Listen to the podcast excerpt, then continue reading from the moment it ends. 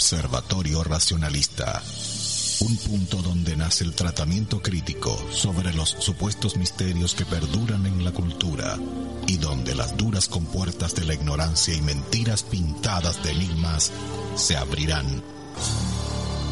Observatorio Racionalista.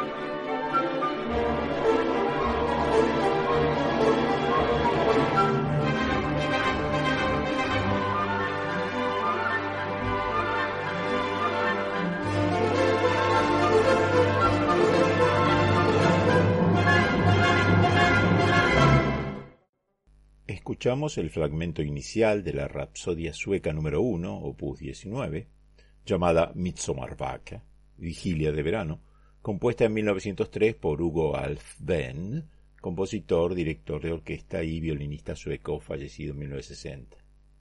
Nombre de múltiples talentos, también destacó como pintor y como escritor.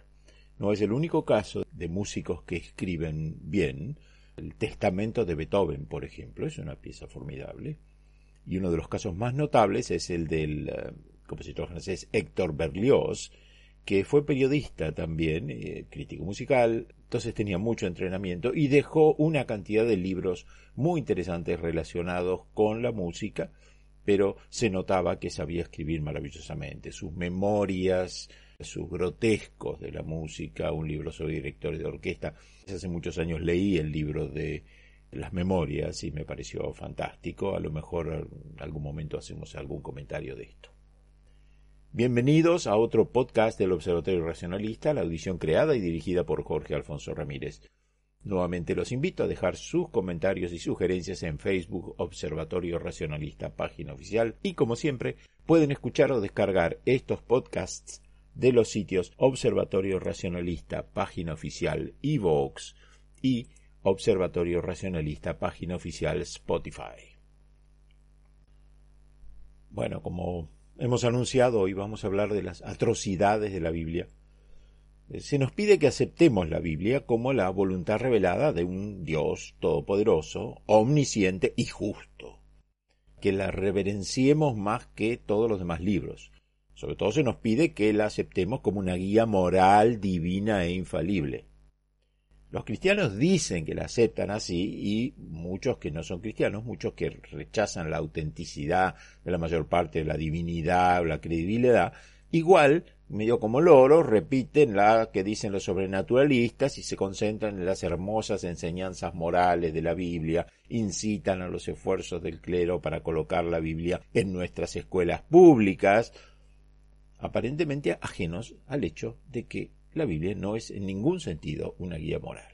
Como vamos a ver, la moral de la Biblia no contiene muchas buenas reglas morales, sino muchas órdenes de obedecer a Dios. Punto. Muchos cristianos dicen que los incrédulos no tienen un estándar moral, que solamente ellos tienen ese estándar, un estándar infalible, la Biblia. Veamos hasta qué punto ese estándar es una catástrofe. Hoy Empezando por el Antiguo Testamento, vamos a desplegar una catarata de ejemplos de crueldad de Dios, para que sea claro para todos, en especial para los creyentes, en qué grado la Biblia está llena de atrocidades. Y a la vez vamos a contestar la afirmación obstinada e infundada de los cristianos que, probablemente porque nunca leyeron la Biblia, siguen repitiendo Dios es amor. El Dios que les voy a presentar hoy es de todo menos amor. Desde el comienzo el plan vino mal. animales feroces, animales venenosos, gérmenes, etcétera, fueron hechos o desarrollados a propósitos por Dios. Por supuesto estoy planteando las cosas en los términos en que está en la Biblia, no, es lo que yo crea. Y Dios diseñó animales para que se atacaran unos a otros, para alimentarse. Gran sufrimiento en el reino animal. Si nosotros sufrimos, lo nuestro no es nada comparado con las torturas que sufren los animales en el mundo salvaje. Y bueno, después de todo esto, Dios dijo, según el Génesis, que ese sistema de carnicería casi universal estaba muy bien. Evidentemente la idea divina de lo que es muy bueno no es como la idea de bondad que tenemos las personas normales. Dios, fijémonos la falta de justicia, ¿no? Condena a todos los hombres por la ofensa de uno. El pecado entró en el mundo por un hombre y por el pecado la muerte, y así la muerte pasó a todos los hombres por cuanto todos pecaron, dice Pablo, delirante. Por la ofensa de uno la muerte reinó por uno, por la ofensa de uno vino la condenación a todos los hombres, por la desobediencia de un hombre muchos fueron hechos pecadores, otra vez Pablo, porque ya que por el hombre vino la muerte, por el hombre también vino la resurrección de los muertos, porque así como en Adán todos mueren, también en Cristo todos serán vivificados, otra vez Pablo. El cristianismo enseña que la muerte era desconocida hasta que Adán comió la manzana o la fruta. De modo que toda la creación animal sufre muerte hasta hoy por culpa de la caída del hombre.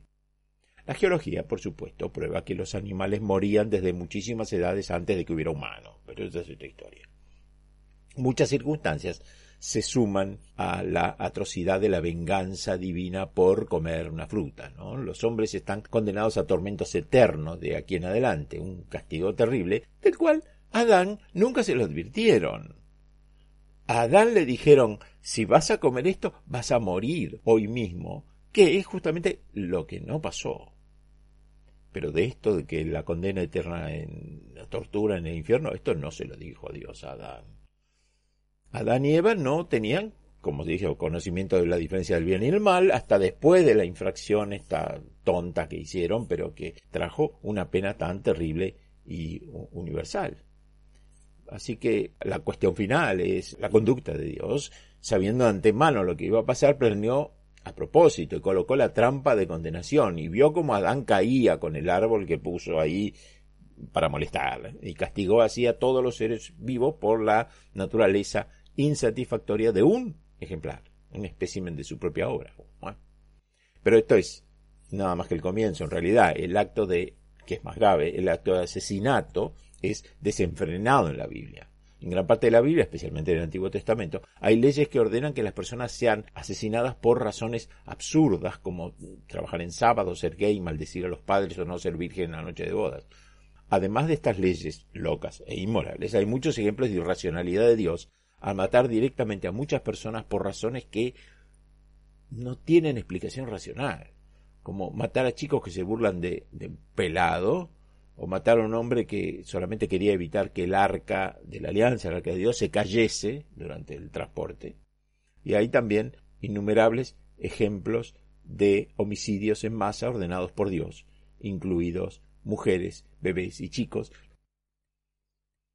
Empezamos por el diluvio, el acto mayor de exterminio, el homicidio en masa todos los seres, no solamente los humanos, todos los seres se ahogan porque Dios había hecho imperfecta una especie, nosotros. Y vio que Dios que la maldad del hombre era grande en la tierra, y el Señor dijo, destruiré de la faz de la tierra al hombre que he creado, tanto al hombre como a la bestia, el reptil y las aves del cielo. Y aquí yo traigo un diluvio de agua sobre la tierra para destruir toda carne en la cual está el aliento de vida debajo del cielo, y todo lo que hay en la tierra morirá y fue destruido todo ser viviente que estaba sobre la faz de la tierra, tanto el hombre como el ganado, los reptiles y las aves del cielo, y fueron destruidos de la tierra. Esto es Génesis. Dios le ordena a Abraham que sacrifique a Isaac. Vean esto, él le dijo, toma ahora a tu hijo único Isaac, a quien amas, vete al monte que te voy a indicar, y ofrecelo ahí en holocausto. Así que llegaron al lugar que Dios le había dicho, Abraham edificó allí un altar, puso la leña en orden, ató a Isaac su hijo y lo puso en el altar sobre la leña y levantó el cuchillo para matar a su hijo. Claro, los creyentes dicen, no, bueno, pero Dios lo detuvo. Como se ve, era simplemente una prueba que quería hacer, lo que no tiene absolutamente ningún sentido porque Dios que conoce el futuro tenía que saber cómo iba a reaccionar Abraham. Así que no hacía falta ponerlo a prueba y no hacía falta volver loco al pobre hijo que vio que su padre lo iba a matar y en último momento le dijeron era una broma, pero el chico habrá gastado una fortuna en psiquiatra, supongo yo. Pero acá donde Dios detiene, esto no quiere decir que Dios detenga siempre, porque hay un señor, un jefe de tribu llamado Jefté. Jefté le dijo a Dios, si me haces vencer a los amonitas, a mi regreso, lo primero que salga de mi casa te lo voy a ofrecer en holocausto. Esto está en jueces 11.29. Jefté volvió a su casa y su hija, su única hija, salió a recibirlo. La hija le pidió un par de meses para meditar porque aceptar su muerte, qué sé yo, y después de dos meses su padre hizo con ella lo que le había prometido a Dios.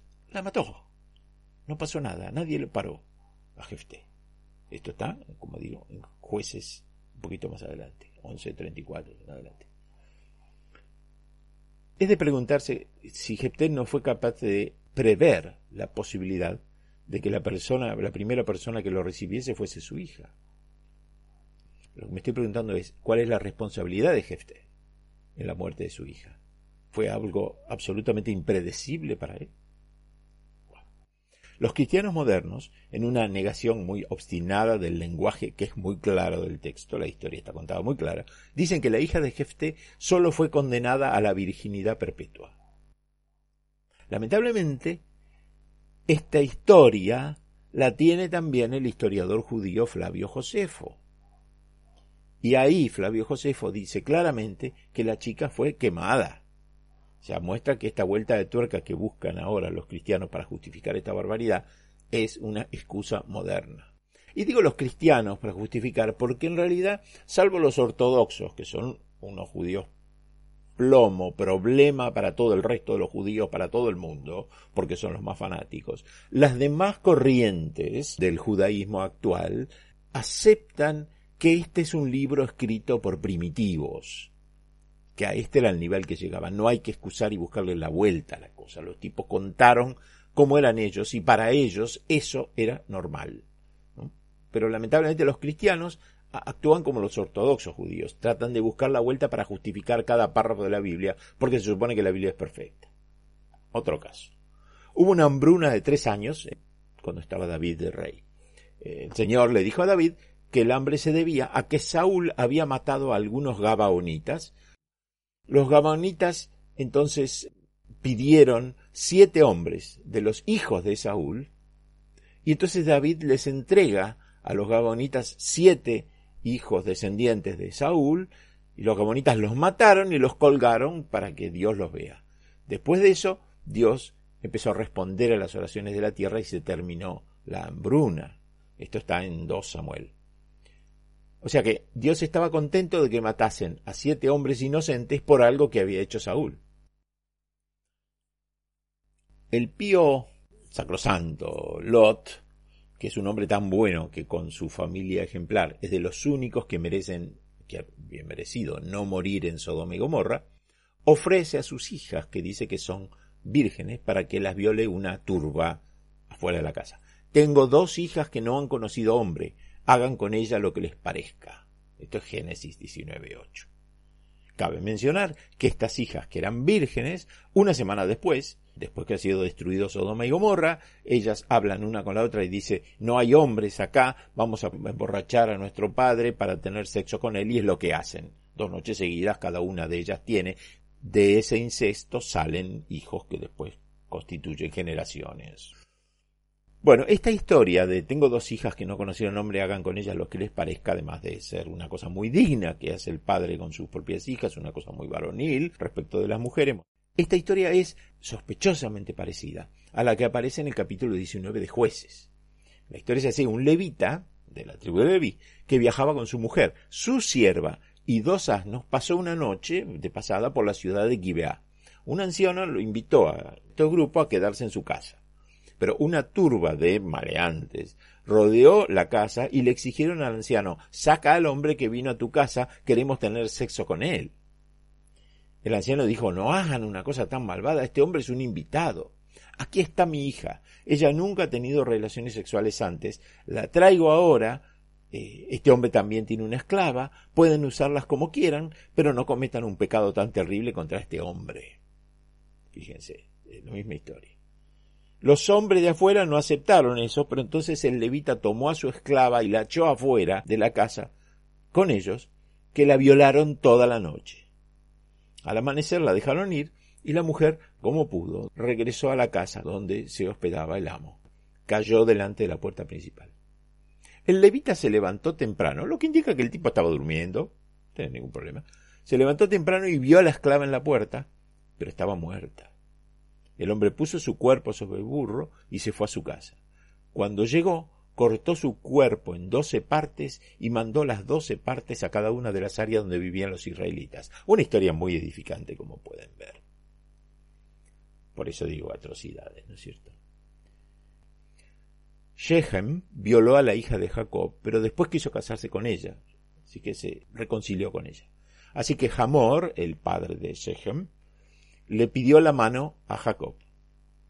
Los hijos de Jacob respondieron engañosamente a Shechem y a Hamor su padre y dijeron que no podían entregar la hermana a un incircunciso, que todos los varones de la otra tribu tenían que ser circuncidados y entonces sí le iban a dar a sus hijas.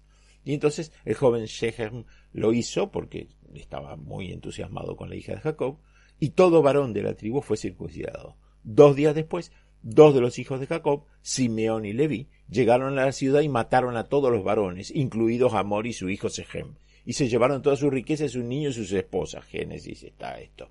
Esto de que estas cosas ocurren muestran que son probablemente fantasía, como mucha de la violencia de la Biblia. El problema es que esté la violencia en la Biblia, aunque sea ficticia, está como si fuera un ejemplo moral de algo. Este es el problema. No que haya ocurrido realmente o no. Porque por otra parte ya sabemos que Dios nunca tuvo nada que ver en esto. Pero, en fin. Acá lo que tenemos es dos hombres que van a una tribu de varones en esta época que todo el mundo era más o menos violento y todo el mundo andaba con espada y qué sé yo, y matan a todos los varones, nadie les hace nada.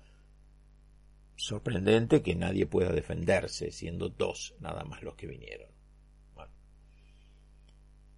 Endureceré el corazón del faraón y multiplicaré mis señales y mis maravillas en la tierra de Egipto.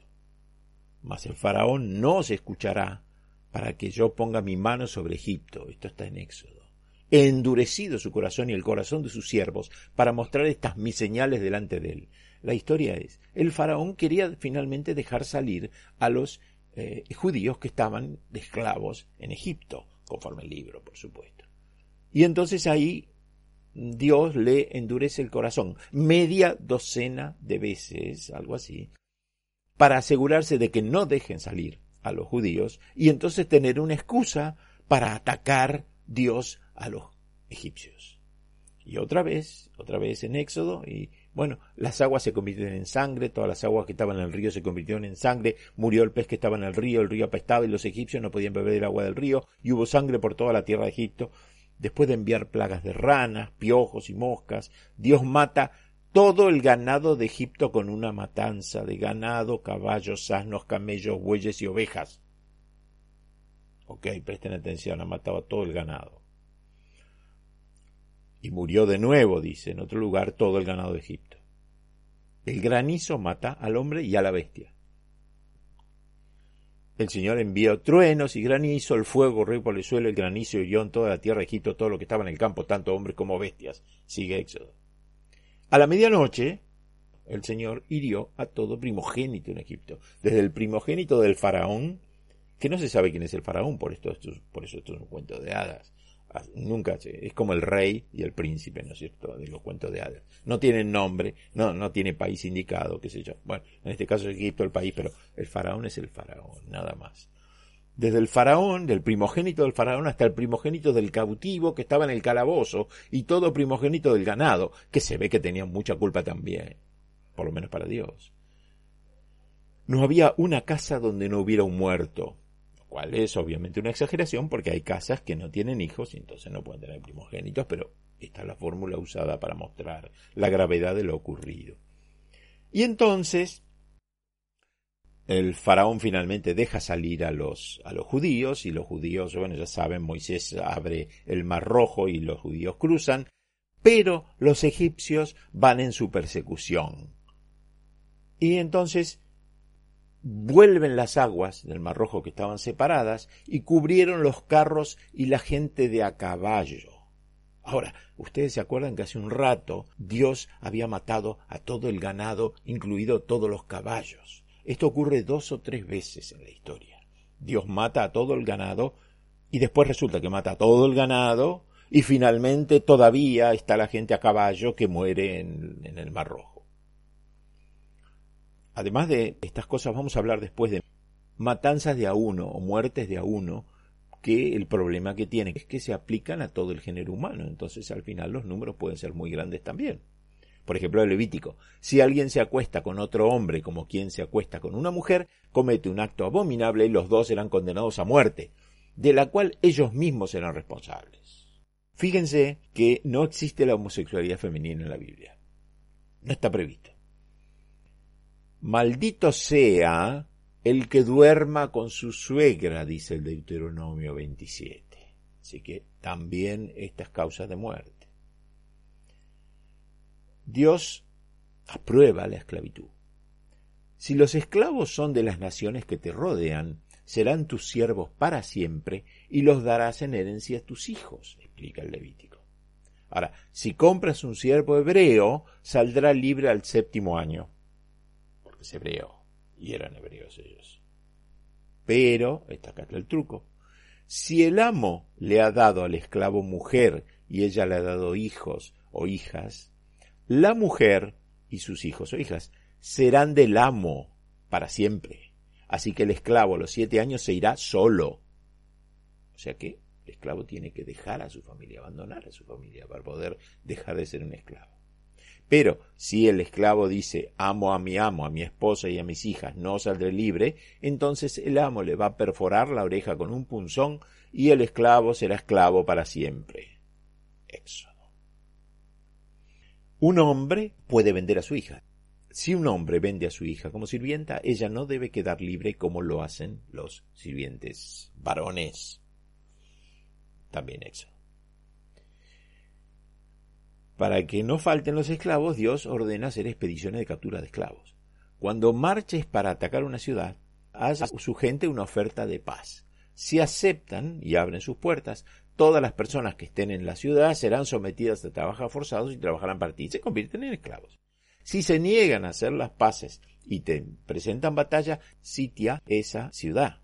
Cuando el Señor tu Dios la entregue en tu mano, pasa espada a todos los hombres que hay en ella. En cuanto a las mujeres, los chicos, el ganado y todo lo demás en la ciudad pueden tomarlos como botín. Y puedes usar el botín que el Señor tu Dios te da de tus enemigos. Así es como debes tratar a todas las ciudades que están lejos de ti y que no pertenecen a naciones cercanas. Deuteronomio Cuando vayas a la guerra contra tus enemigos y el Señor tu Dios los entregue en tus manos y tomes cautivos, si ves entre los cautivos a una mujer hermosa y te sientes atraído por ella, puedes tomarla como tu esposa llévala a tu casa y haz que se afeite la cabeza, se corte las uñas y deje a un lado la ropa que llevaba cuando la capturaron. Después de que ella haya vivido en tu casa y haya estado de luto por su padre y su madre durante un mes completo, entonces puedes ir a ella, o sea, atacarla, y ser su esposo y ella será tu esposa. Si no estás satisfecho con ella, déjala ir a donde quieras, o sea, cuando te canses, tírala. Eh, no tienes que venderla ni tratarla como esclava ya que la has deshonrado. Sí, claro, pero eh, la reparación es fenómena. Deuteronomio también. En números dice, Pero guarden para ustedes mismos todas las niñas que nunca se han acostado con un hombre. Recuerden esto. Y lo hablamos, este asunto, de para qué querían los judíos a las niñas vírgenes, ¿no es cierto? Ya saben para qué las querían. Fíjense que todo este tema del, de la esclavitud, de salir a buscar esclavos, que Dios no dice nada sobre la nimiedad, la tontería eh, de conseguir el consentimiento de la mujer para todo esto que se está haciendo. Nada. Lo mismo la mujer violada. El violador tiene la obligación de casarse con la mujer violada y lo que opine la mujer violada de casarse con el tipo que la violó no tiene importancia. Acá hay una cosa interesante. Yo hemos hablado en el pasado de la New International Version, o sea, la nueva traducción de la Biblia que tiene copyright, que está gramaticalmente muy bien escrita, pero que es muy mentirosa. La New International Version dice que cualquiera que golpea a su esclavo o esclava con una vara debe ser castigado si el esclavo muere como resultado directo, pero no debe ser castigado si el esclavo se recupera después de uno o dos días, ya que el esclavo es de su propiedad. Claro, si el esclavo, sin perder ninguna parte del cuerpo, ningún órgano fundamental, ni la capacidad de engendrar, dice la ley, ¿no? Se recupera después de dos días, para la ley actual eso serían lesiones leves. El problema es que la New International Version miente, como casi siempre. El versículo original, que está en la King James Version, la versión del rey Jacobo, de comienzo del siglo XVII, dice, sin embargo, si continúa uno o dos días, no será castigado porque él es su dinero. O sea, es una cosa como la plata que le vale para el dueño. Si continúa, continúa, continúa, no es claro, entonces vamos a buscar a ver si podemos aclarar esto. La Wycliffe Bible, la Biblia de Wycliffe, de John Wycliffe, que es de fines del siglo XIV, anterior también. Y la Biblia de Jubileo, que es más moderna, pero las dos son más claras y dicen lo mismo. Por cierto, si el sirviente sobrevive a esta paliza un día o dos, el heridor no estará sujeto al dolor de la muerte porque el sirviente es propiedad de su amo. La Biblia judía completa dice, excepto que si el esclavo vive uno o dos días, no debe ser castigado el amo, ya que el esclavo es de su propiedad. La versión Douay Rhymes de 1899 dice, pero si el eh, esclavo permanece vivo uno o dos días, no estará el amo sujeto al castigo porque es su dinero. La Biblia Reina Valera, que es una Biblia protestante española de comienzo del siglo XVII, dice, mas si durare por un día o dos no será castigado porque su dinero es. O sea, el asunto es que el esclavo no muera rápidamente. Si tarda un par de días en morir, no importa, ya está, no hay, no, le fue, no fue tan fuerte la, violencia contra el esclavo. Por supuesto, esto conocen ustedes, hay que matar a las brujas. No permitirás que viva una bruja, dice el Éxodo. Así que miles de mujeres fueron muertas, quemadas en el medioevo por esta ignorancia esta superstición. Si alguien, hombre o mujer, consulta a los muertos o practica la adivinación, deberás matarlo a pedradas y será él responsable de su propia muerte. Esto es Levítico. Muerte también por consultar a magos. Y el alma que se envuelva en pos de los que tienen espíritus familiares y en pos de magos, incluso pondré mi rostro contra esa alma y la cortaré de entre su pueblo. Cortar de su pueblo, ahora lo vemos, significa matar. También muerte por idolatría o herejía. Todo el que ofrezca sacrificios a otros dioses en vez de ofrecérselos al Señor será condenado a muerte. Así que eh, Yahvé no tiene ninguna crítica para hacer el hecho de que maten los pobres animalitos en esos sacrificios que hacían periódicamente los judíos. Lo que le molesta es que lo hagan a favor de otro. Noé empezó a ser labrador y plantó una viña y tomó vino y se embragó y fue descubierto borracho dentro de la tienda. Cam, el padre de, de Canaán, uno de los hijos de Noé, vio la desnudez del padre y se lo contó a sus dos hermanos que estaban afuera. Y Noé dijo, Maldito sea Canaán, siervo de siervo será para sus hermanos. O sea, Cam, hijo de Noé, vio a, Noé, informó de la locura alcohólica de su padre, y su hijo inocente, Canaán, y los futuros descendientes fueron maldecidos por Dios.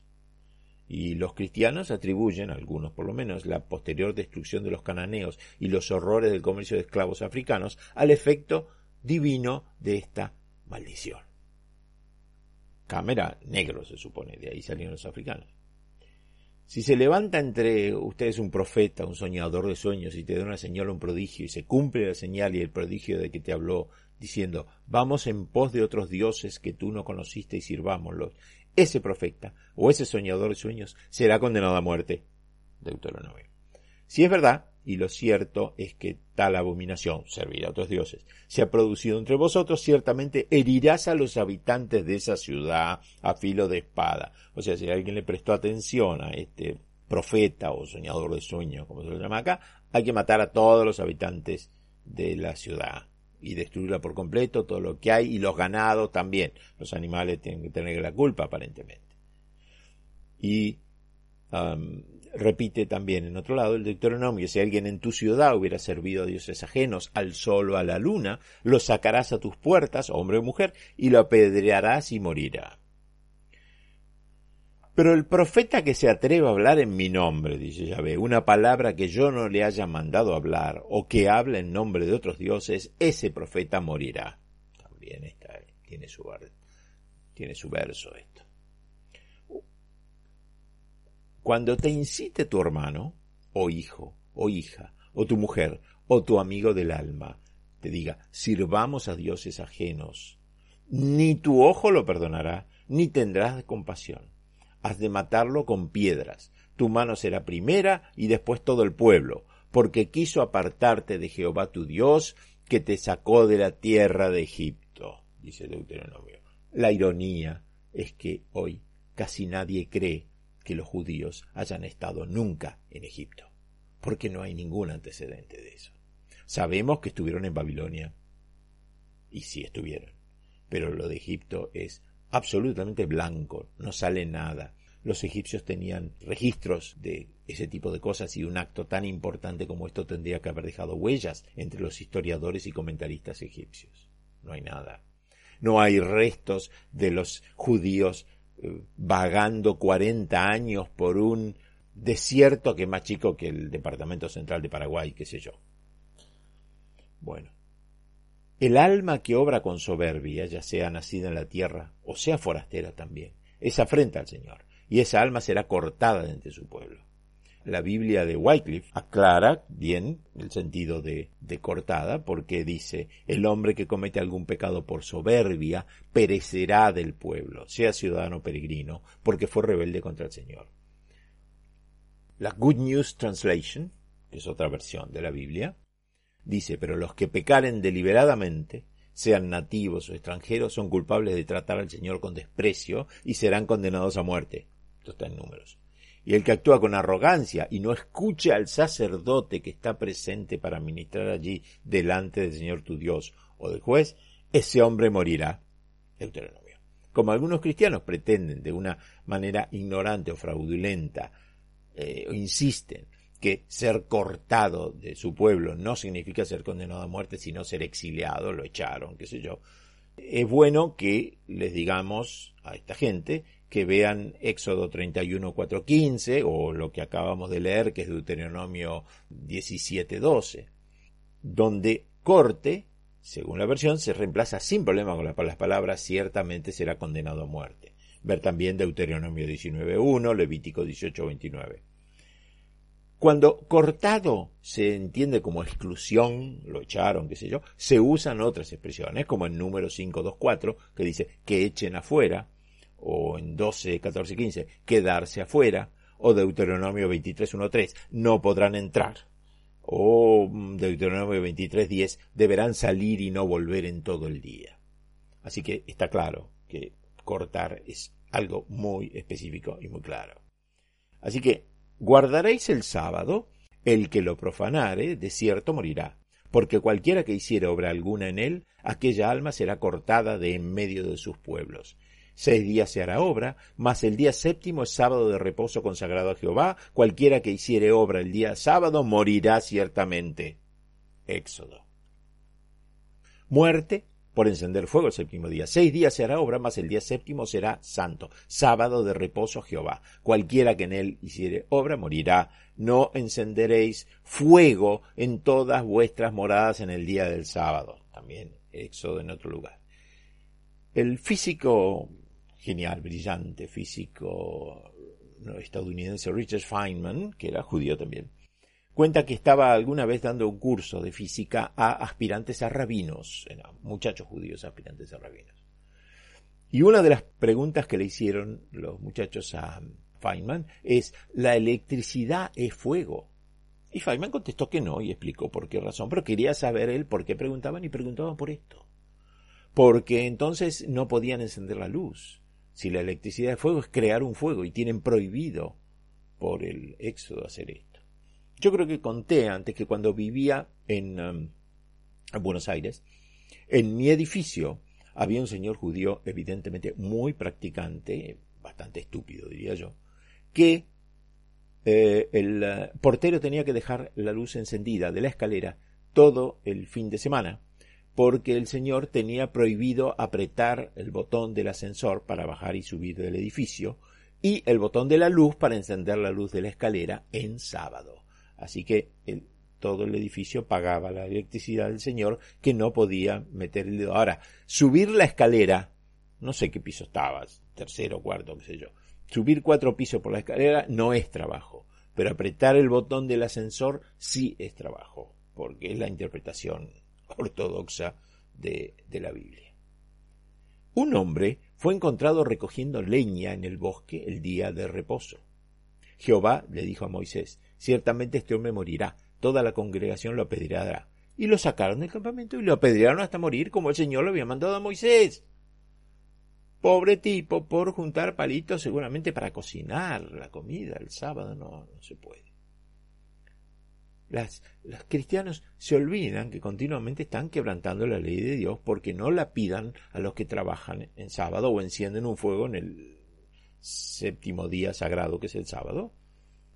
Recuerden encima, mirando la hermana, que te pueden dar cuenta de que Dios, el creador del universo, trabajó el domingo y descansó el sábado. Por eso el Señor bendijo el sábado y lo santificó, y no el domingo como hicieron los cristianos. Eso que los cristianos querían distinguirse, entonces cambiaron la fecha del día de descanso. Mas el que estuviere limpio y no estuviere de viaje, si dejare de hacer de celebrar la Pascua, esa persona será cortada de su pueblo, porque no ofreció a su tiempo la ofrenda a Jehová. El tal hombre llevará su pecado. Esto está en números, así que hay que matarlo por no celebrar la Pascua. Muerte también por comer pan leudado, porque cualquiera que comiere pan leudado desde el primer día hasta el séptimo de la semana de Pascua será cortado de Israel ya sea extranjero o nacido en la tierra. Así que el extranjero más vale que lo sepa porque si no lo van a liquidar también, si se le ocurre comer pan leudado en esa semana. Jehová le dice a Moisés, habla a los hijos de Israel diciendo, ningún cebo de buey, ni de cordero, ni de cabra comeréis, porque cualquiera que comiere cebo de animal, del cual se ofrece a Jehová ofrenda encendida, la persona que lo comiere será cortada de sus pueblos. Esto está en Levítico, que tiene muchas cosas ceremoniales, que es un horror. Así que no se puede comer grasa. Muerte también por la sangre. Toda la grasa es del Señor. Será estatuto perpetuo para vuestras generaciones en todas vuestras moradas, que no comáis grasa ni sangre. En Levítico. Ninguna sangre comeréis, sea de ave, de animal, en ninguna de vuestras moradas. Cualquiera que sea el alma que coma cualquier tipo de sangre, esa alma será cortada de su pueblo. Hay también otros artículos. Un extranjero que comiera un pudín, qué sé yo, de sangre, una morcilla, tendría que sufrir la pena capital por, por el atroz crimen de comer una morcilla. Y el hijo varón incircunciso, o sea, no circuncidado, cuya carne de su prepucio no sea circuncidada, esa alma será cortada de su pueblo, ha roto mi pacto. Así que si uno tiene el niño sin circuncidar, el niño muere. Bebé, qué sé yo, pasó el tiempo. Además, Jehová le habló a Moisés, Jehová le hablaba mucho a Moisés. Claro, sospechamos que Moisés nunca existió, así que es muy interesante todo esto. Jehová le habló a Moisés diciendo, Toma también para ti las principales especias aromáticas y harás de él un aceite de ungüento santo, un ungüento según el arte del boticario. Será el aceite de la santa unción. Cualquiera que componga algo parecido, o cualquiera que ponga algo de él sobre un extraño, será excluido de su pueblo. En otras versiones dice, por supuesto, cortado, cut off, digamos, este ya sabemos de lo que están hablando.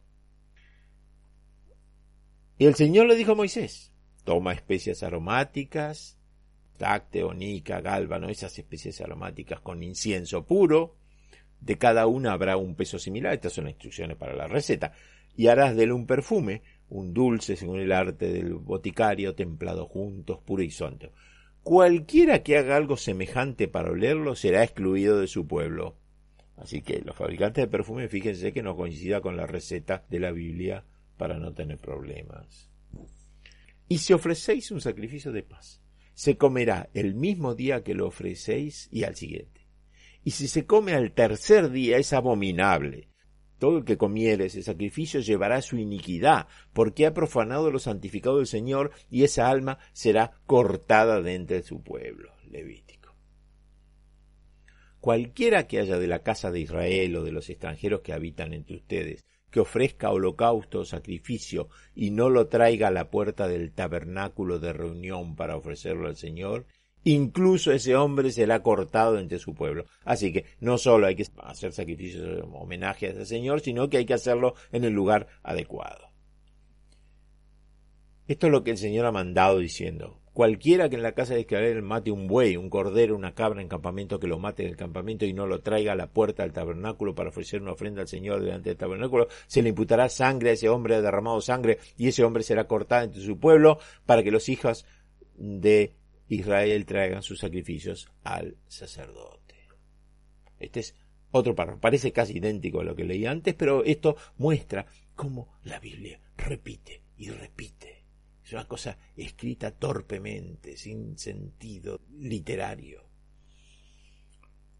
Pero el alma que coma de la carne de sacrificio de las ofrendas de paz que pertenecen al Señor, teniendo sobre sí su inmundicia, esa alma será cortada de su pueblo. Además, el alma que toque cualquier cosa inmunda, como inmundicia de hombre, o cualquier animal inmundo, o cualquier cosa inmunda abominable, y coma de la carne del sacrificio de las ofrendas de paz que es de Jehová, esa alma será cortada lejos de su pueblo. Comer una ofrenda de paz después de tocar un cerdo o entrar en la casa de un moribundo llevaba la pena de muerte. Los hijos de Coat vendrán a llevarla, el arca, pero no tocarán cosa santa para que no mueran. Los números. Y también está en 2 Samuel. Hay muerte por acercarse al santo candelero. Y guardarán tu cargo y el cargo de todo el tabernáculo, solamente que no se acerquen a los utensilios del santuario y al altar, para que ni ellos ni tú mueran. Números otra vez. Muerte por entrar al lugar santo, el Santa Sanctorum, donde entraba nada más que el sumo sacerdote pero no entrarán para ver cuando estén cubiertas las cosas santas, para que no mueran. Una campana de oro y una granada, una campana de oro y una granada en el borde del manto habrá que llevar, para que suenen. Y estará todo eso sobre Aarón cuando ministre, y se va a oír su sonido cuando entre en el santuario delante de Jehová y cuando salga, para que no muera, si no hace ruidito y les harás calzoncillos de lino para cubrir la desnudez. Desde los lomos hasta los muslos llegarán y estarán sobre Aarón y sus hijos cuando entren en el tabernáculo de reunión o cuando se acerquen al altar para ministrar en lugar santo. No llevan iniquidad y mueren. Será estatuto perpetuo para él y para su descendencia después de él. O si un alma toca algo inmundo, ya sea cadáver de animal inmundo, cadáver de ganado inmundo, cadáver de reptiles inmundos, y si se le oculta, él también será inmundo y culpable. Observen que está animal y después está reptiles y después está ganado, como si fueran categorías separadas. El hombre que sea inmundo y no se purifique, esa alma será cortada entre la congregación. Anterior era Levítico, este es Números, y Levítico también lo trae de nuevo. Cualquiera que toque el cadáver de un muerto y no se purifique contamina el tabernáculo del Señor y esa alma será cortada de Israel. La inmundicia a que se refiere esto era principalmente de carácter imaginario. Ojalá hubiera sido sanitaria, ¿no? Pero no, se incurría en inmundicia al tocar a personas que ya estaban ceremonialmente inmundas, o cosas inmundas como carne de cerdo, u ostras, o un búho, o un cisne, o al tocar cualquier animal muerto, sería un poco más razonable, o de muchísimas otras formas. Ser inmundo en el sentido moderno de la palabra, es decir, ser realmente sucio y inmundo, no parece haber sido mencionado por Dios como una ofensa que necesite purificación y castigo. O sea, la verdadera falta de higiene está, no está. Lo que muere por sí mismo o es despedazado por las fieras no comerá para contaminarse con él. O sea que el que muere de vejez o de una enfermedad o que lo atacan otras bestias, ese no se puede comer ese cadáver. Es carroña, ciertamente, y hacerlo se castiga con la muerte, ¿no? Ustedes ya lo sospechaban. Sin embargo, los animales que murieron de una enfermedad pueden venderse libremente como alimento al extranjero lo dice Deuteronomio. Porque los israelitas eran un pueblo santo para el Señor, pero los extranjeros no. Así que metele cualquier cosa. Total, eso está bien. A los diez días del séptimo mes será el día de las expiaciones. Afligiréis vuestras almas y ofreceréis ofrenda encendida para reconciliarte con Jehová. Todo el que no se afligiere en este mismo día será cortado de su pueblo y cualquiera que hiciere obra alguna ese día, yo destruiré la tal persona de su pueblo, dice Dios en Levítico. Cuando sea necesario levantar el tabernáculo, los levitas lo levantarán. La tribu de Leví tuvo la misión de ser sacerdotes. Pero el extraño que se acerque va a morir. Los hijos de Israel tampoco tienen que acercarse desde ahora al tabernáculo de reunión, no sea que carguen con el pecado y mueran. Cualquiera que se acerque al tabernáculo del Señor morirá. Esto está en tres lugares de números. Repite, repite. Nombrarás a Aarón y a sus hijos que servirán en su oficio de sacerdotes, y el extraño que se acercare morirá. Números otra vez. Pero los que acamparán delante del tabernáculo hacia el oriente, incluso antes del tabernáculo de reunión al oriente, serán Moisés, Aarón y sus hijos encargados del santuario a cargo de los hijos de Israel, y el extraño que se acercare morirá otra vez. Muerte por blasfemia. El que blasfeme en nombre del Señor ciertamente morirá, y toda la congregación ciertamente lo pedreará, así como el extranjero, como el nacido en la tierra, cuando blasfema el nombre del Señor será condenado a muerte. Levítico el hijo de la mujer israelita y un hombre de Israel riñeron juntos en el campamento. Y el hijo de la mujer israelita blasfemó contra el nombre del Señor y maldijo. Y habló Jehová a Moisés diciendo, saca al que maldijo fuera del campamento y todos los que lo oyeron pongan las manos sobre su cabeza y toda la congregación lo apedree. E hicieron los hijos de Israel como el Señor le había mandado a Moisés. Cuenta el Levítico. Pero si eso es cierto y no se encuentran las muestras de virginidad para la doncella, entonces sacarán la doncella a la puerta de la casa de su padre, y los hombres de su ciudad la apedrearán con piedra, dice, fíjese el pleonasmo, y morirá porque ha cometido locura en Israel, dice el Deuteronomio. Dios, fíjense, no trae un castigo similar por una falta de castidad en el hombre. Sabemos bien ahora que con esa ley de Dios. Muchas mujeres perfectamente inocentes fueron deshonradas y asesinadas judicialmente. Y que un hombre que presentaba una acusación falsa de este tipo contra su novia, qué sé yo, solamente podía ser multado con una pena de, dinero. ¿Mm? Eso que ponía, arriesgaba la vida de, la otra con una mentira, eh, no hacían más que eso. Cuando se sorprendiere a alguno echado con mujer casada con marido, entrambos morirán, el hombre que se acostó con la mujer y la mujer. Así quitarás el mal de Israel. Cuando fuera hermosa virgen desposada con alguno y alguno la hallare en la ciudad y se echara con ella, entonces los sacaréis a ambos a la puerta de aquella ciudad y los apedrearás y morirán la moza porque no dio voces, así que cuando la mujer está teniendo sexo con alguien que no sea su marido tiene que gritar pedir auxilio para mostrar que no está consintiendo, porque si no la matan. Y el hombre, bueno, también morirá porque humilló a la mujer del prójimo, así quitarás el mal de en medio de ti. Y si la hija del sacerdote comenzara a fornicar, será quemada. Esto es peor todavía, quién sabe qué es peor. Y cualquiera que durmiere con mujer menstruosa y descubriere su desnudez, su fuente descubrió y ella descubrió la fuente de su sangre. Ambos serán cortados de entre su pueblo. Levítico.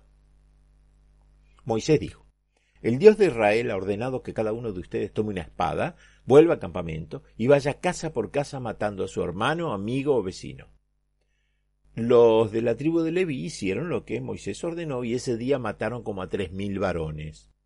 Después Moisés les dijo, Hoy Dios los bendice y les da autoridad como a sus sacerdotes, porque ustedes se opusieron a sus propios hermanos e hijos para obedecerlo a Él. Es lo que decía, no son buenos consejos morales, la orden es obedecer a Dios, punto.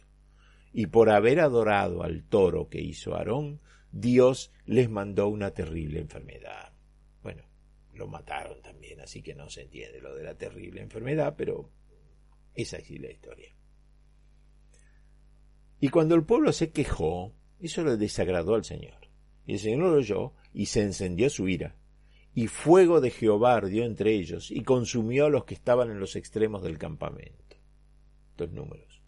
Job está muy bien, ya sabe que nadie puede quejarse porque cuando Job, después de que Dios le amarga la vida, es decir, se lo amarga el diablo por encargo de Dios, un arreglito entre Dios y el diablo, y Job finalmente pregunta, ¿por qué me haces todo esto? Yo soy inocente. Y Dios se enoja. ¿Cómo te atreves a cuestionarme a mí? ¿Qué sé yo? A Dios no le gusta que la gente se queja. Y la multitud que había entre ellos sintió codicia, y también los hijos de Israel volvieron a llorar y dijeron, ¿quién nos dará de comer carne? Recordamos el pescado que comimos libremente en Egipto, los pepinos, los melones, los puerros, las cebollas y el ajo. Pero ahora nuestra alma se ha secado, no hay nada en absoluto además de este maná ante nuestros ojos. Y salió un viento del Señor y trajo codornices del mar y las dejó caer junto al campamento. Y mientras la carne aún estaba entre sus dientes antes de que fuera masticado, la ira del Señor se encendió contra el pueblo y el Señor hirió al pueblo con una plaga muy grande. Y llamó el nombre de ese lugar Kibroth Hatapá, porque allí enterraron al pueblo que deseaba números, esas historias parcialmente incomprensibles. Lo que sabemos es que muere mucha gente siempre. Y Nadab, y Nadab y Abiú, hijos de Aarón, tomaron cada uno de ellos su incensario y pusieron fuego en él, y pusieron sobre él incienso, y ofrecieron fuego extraño delante de Jehová, que él no les mandó. Y salió fuego de delante de Jehová y los devoró, y murieron delante de Jehová por encender el fuego mal. Coré reunió a todos sus compañeros frente al santuario para enfrentarse a Moisés y a Aarón. Cada uno llevaba su brasero de incienso encendido, que se supone que era para rendir homenaje a Dios. Entonces Dios se presentó ante el pueblo y le dijo a Moisés y Aarón, aléjense de esta gente porque ahora mismo los voy a destruir a todos. Moisés y Aarón le pidieron a Dios que no mate a todos porque solamente Coré había pecado. Dios le dijo a Moisés que los israelitas se alejen de las tiendas donde están Coré, Datán y Abiram. Moisés le dijo a todo el pueblo, aléjense de las tiendas de esos malvados y ni siquiera toquen lo que les pertenece, no sea que por su culpa mueran también ustedes. El pueblo se alejó de Datán, Abiram y Coré, que estaban a la entrada de sus tiendas con sus mujeres y sus hijos. Entonces la tierra se abrió y se tragó vivos a todos los que seguían a Coré, junto con sus familias y todas sus pertenencias. Enseguida Dios envió un fuego y los doscientos cincuenta descendientes de Leví que habían traído sus incensarios murieron quemados, dice Números. Es una historia increíble. Había unos señores, los adultos eran rebeldes y entonces la tierra se traga viva a las familias, a los niños, a todo eso. Parece que también eran culpables. Y el pueblo habló contra Dios y contra Moisés. ¿Por qué nos habéis sacado de Egipto por el del desierto? Porque no hay pan ni agua y nuestra alma aborrece este pan ligero. Y el Señor envió serpientes ardientes entre el pueblo y mordieron al pueblo y mucha gente de Israel murió. Así contesta Dios las quejas en números y en donde sea. Y habló Jehová a Moisés diciendo, Haz justicia a los hijos de Israel de los marianitas, y mataron a todos los machos. Y los hijos de Israel tomaron cautivas a todas las mujeres de Madián y a sus niños, y se llevaron todo su ganado, todos sus rebaños y todos sus bienes, y quemaron con fuego todas las ciudades donde habitaban y todos sus hermosos castillos. Y Moisés se enojó cuando volvieron, y Moisés les dijo, ¿Habéis salvado la vida a todas las mujeres? Ahora pues, maten a todo varón de entre los niños y maten a toda mujer que haya conocido hombre acostándose con él. Pero todas las niñas que no hayan conocido un hombre por acostarse con él, sigan con vida para ustedes. Números es esto. La ironía tremenda de esta matanza de los madianitas es que los madianitas habían albergado a Moisés durante cuarenta años cuando huyó de Egipto para salvar su vida, según cuenta Éxodo 2.15. En la historia se ve que los madianitas eran gente macanuda, lo invitan a la casa a comer con ellos y todo eso lo tratan bárbaro y Moisés les paga la hospitalidad de esta manera horriblemente piadosa. no son, no son creyentes bien en lo que tienen que creer, entonces tienen que morir. Los madianitas eran descendientes de Madián, el hijo de Abraham, según dice el Génesis, así que estaban muy relacionados con los israelitas.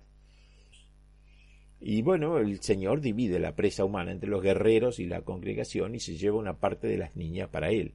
Y el Señor le habló a Moisés, toma la suma de la presa que fue tomada tanto de hombres como animales y dividir la presa en dos partes. Fíjense cómo entre los criminales se reparten el botín. Y pagarán tributo al Señor de los hombres de guerra que salieron a la batalla. Un alma de cada quinientos, tanto de personas como de bueyes, de anos y de ovejas. Y dénselo al sacerdote Eleazar como ofrenda para el Señor y de la mitad de los hijos de Israel tomarás una porción de cincuenta de cada uno, de personas, de la vaca de los anos, de toda clase de bestias, y la darás a los levitas, los sacerdotes que guardan la tierra, encargado del tabernáculo del Señor. Y el botín, siendo el resto de la presa capturada por los hombres de guerra, fue de setenta mil quinientas ovejas y treinta y dos mil mujeres que no habían conocido al hombre acostándose con él, las treinta y dos mil vírgenes. Y los asnos fueron treinta mil quinientos, de los cuales el tributo del Señor fue sesenta y uno. O sea, los sacerdotes del tabernáculo recibieron así treinta y dos jovencitas como su parte del botín. Enviaré también entre ustedes fieras que les robarán a sus hijos, dice el Levítico entonces andaré contra vosotros también con furor, y yo te castigaré siete veces por tu pecado, y comeréis la carne de vuestros hijos y la carne de vuestras hijas comeréis. Hay bastante canibalismo por ahí metido. El Señor te herirá de tisis, de fiebre, de inflamación, de ardor extremo, de la espalda y de aguamiento, etc. Y te perseguirá hasta que perezcas y el cielo que está sobre tu cabeza será de bronce, y la tierra que está debajo de ti será de hierro. Señor, hará que la lluvia de tu tierra sea polvo y ceniza, de los cielos descenderá sobre ti hasta que seas destruido. Y tu cadáver será alimento de todas las aves del cielo y de las bestias de la tierra, y nadie las desprenderá. El Señor te herirá de la plaga de Egipto, y con almorranas, y con sarna, y con comezón, de los cuales no puede ser curado el Señor te dirá con locura, ceguera y asombro de corazón. Esto de las hemorroides es muy interesante porque en algunas versiones, que aparentemente son más fieles que otras, cuentan que a los que se robaron el arca de la alianza, Dios los castigó matándolos y causándoles hemorroides. En ese orden. Primero murieron y después Dios le dio hemorroides. Varias veces está expresada la cosa de esta manera. Comerás el fruto de tu vientre, la carne de tus hijos, de tus hijas, que Jehová tu Dios te ha dado en el sitio y en la angustia con que te angustiarán los enemigos. Es Deuteronomio. Adviertan que yo estoy repitiendo, porque es la Biblia la que repite, adviertan la obsesión por este tema, similar a la obsesión de Jesucristo en el Nuevo Testamento con el tema del infierno porque un fuego se enciende en mi ira y arderá hasta la profundidad del infierno y consumirá la tierra con sus frutos y prenderá fuego los cimientos de los montes. Les amontonaré males, gastaré mis flechas sobre ellos, serán quemados de hambre, devorados por un ardor y con amarga destrucción. Enviaré sobre ellos dientes de bestias con veneno de serpientes del polvo. La espada por fuera y el terror por dentro destruirán tanto al joven como a la virgen y también tanto al que amamanta como al hombre de canas. Embriagaré de sangre mis flechas y mi espada devorará carne, y eso con la carne de los muertos y los cautivos. Este es el Dios que es amor, recuerden, ¿no? Pero Seón, rey de Hezbón, no nos dejó pasar por él porque Jehová tu Dios endureció su espíritu, también el de, el de Seón, y obstinó su corazón para entregarlo en tus manos. Y tomamos todas sus ciudades en ese tiempo y destruimos por completo a los hombres, las mujeres y los niños de cada ciudad. No dejamos que quedara nadie. Deuteronomio. Basán es otro pueblo también destruido. Lo destruimos por completo como hicimos con Seón, rey de Hezbón, destruyendo por completo a los hombres, mujeres y niños de cada ciudad. Deuteronomio siete naciones más grandes y poderosas que tú. Y cuando el Señor tu Dios las entregue delante de ti, las herirás y las destruirás del todo. No harás pacto con ellas ni les mostrarás misericordia, porque tú eres pueblo santo para el Señor tu Dios. El Señor tu Dios te ha escogido para que seas un pueblo especial para Él, entre todos los pueblos que hay sobre la faz de la tierra. Pero de las ciudades de este pueblo que el Señor tu Dios te da por heredad, nada salvarás con vida, sino que destruirás por completo a los hititas, los amorreos, los cananeos, los fereceos, los hebeos, los jebuseos, como el Señor tu Dios te ha mandado. Hay otras listas que incluyen otros nombres. Lo importante es que acá ni siquiera se salvan las niñas vírgenes, cuando son las tierras que Dios le ha dado a los eh, judíos como heredad. Bueno, hay muchas más barbaridades de este tipo que vamos a cubrir un sábado próximo. Por ahora, nos despedimos con canciones que me enseñó mi madre, Opus 55, una pieza encantadora, exquisita, del gran compositor checo Antonín Dvorak, fallecido en 1904. Originalmente es para soprano esta pieza, pero aquí está interpretada en violín. Es un arreglo de Fritz Kreisler. La duración es tres minutos y nos vemos el sábado.